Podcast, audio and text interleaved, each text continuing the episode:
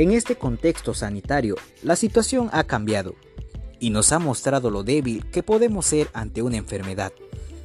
La falta de instrumentos médicos, medicinas y demás expuso nuestras más grandes carencias y necesidades. Y por si fuera poco, esto aún no ha cambiado y casi podría afirmar que está empeorando. Miro las noticias y lamentablemente no hay cosas buenas de las cuales hablar. Simplemente este no es el país que anhelo. Hola, yo soy Diego y sé bienvenido a El Informativo. Quédate en este video y conoce un poco más sobre el país que deseo construir.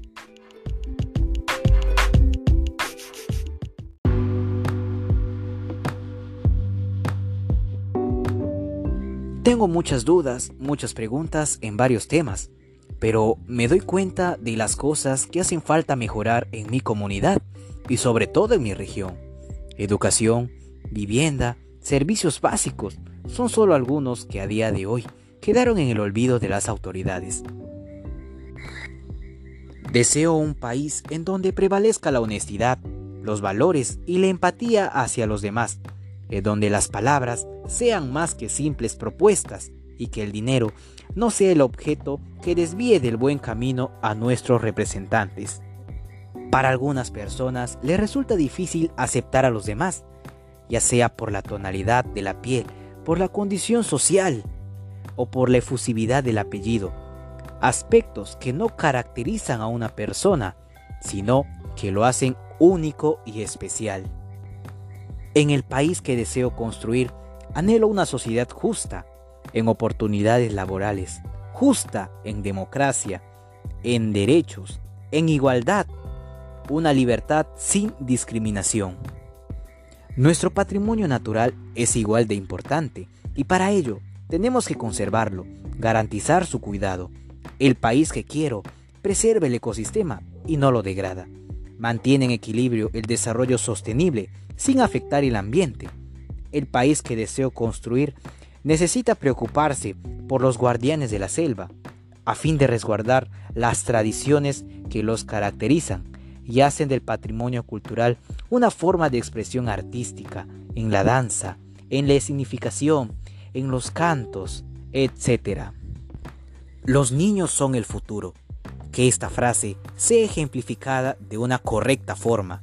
Yo quiero un país en donde se priorice la educación, se tome en cuenta las opiniones de los jóvenes a fin de conocer sus propuestas y tomarlas en cuenta, en donde el libre albedrío sea respetado por todos. Que estas palabras no queden en el olvido y sea el mensaje que incentive el cambio. Con pequeñas acciones ya estamos construyendo el país que tanto queremos. Recuerda, no existe problema que no pueda ser resuelto solo grandes soluciones que puedan contribuir. Gracias por haberme escuchado. Esto fue El Informativo.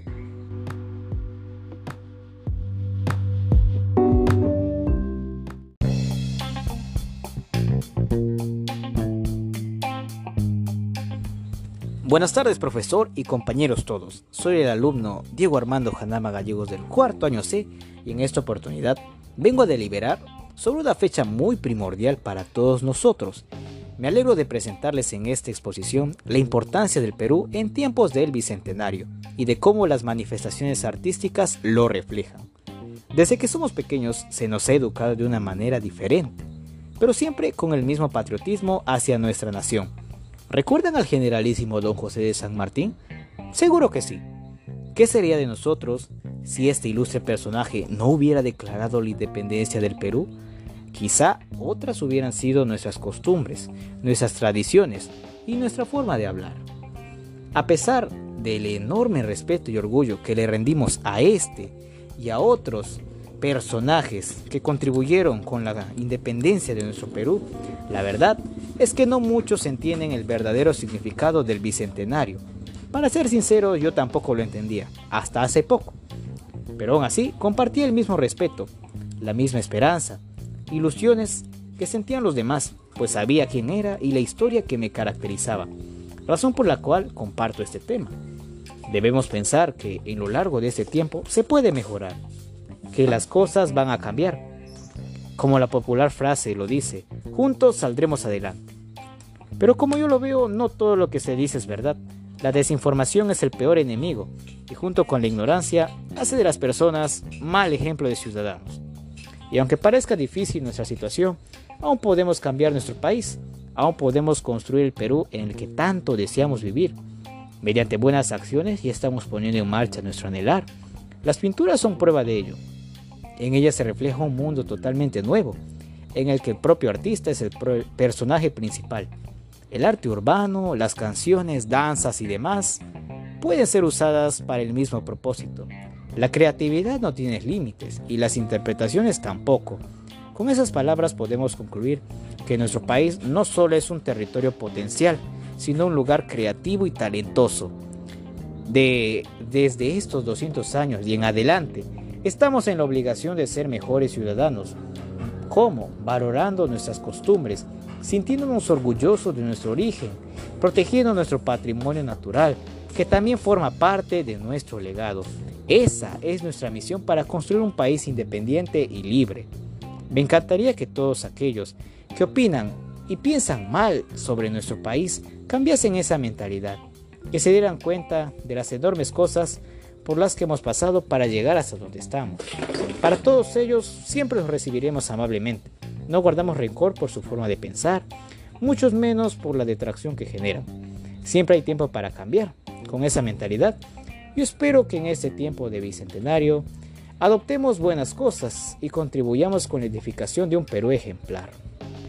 Espero que hayan disfrutado de esta exposición. De mi parte, esto sería todo. Nos vemos en otra ocasión.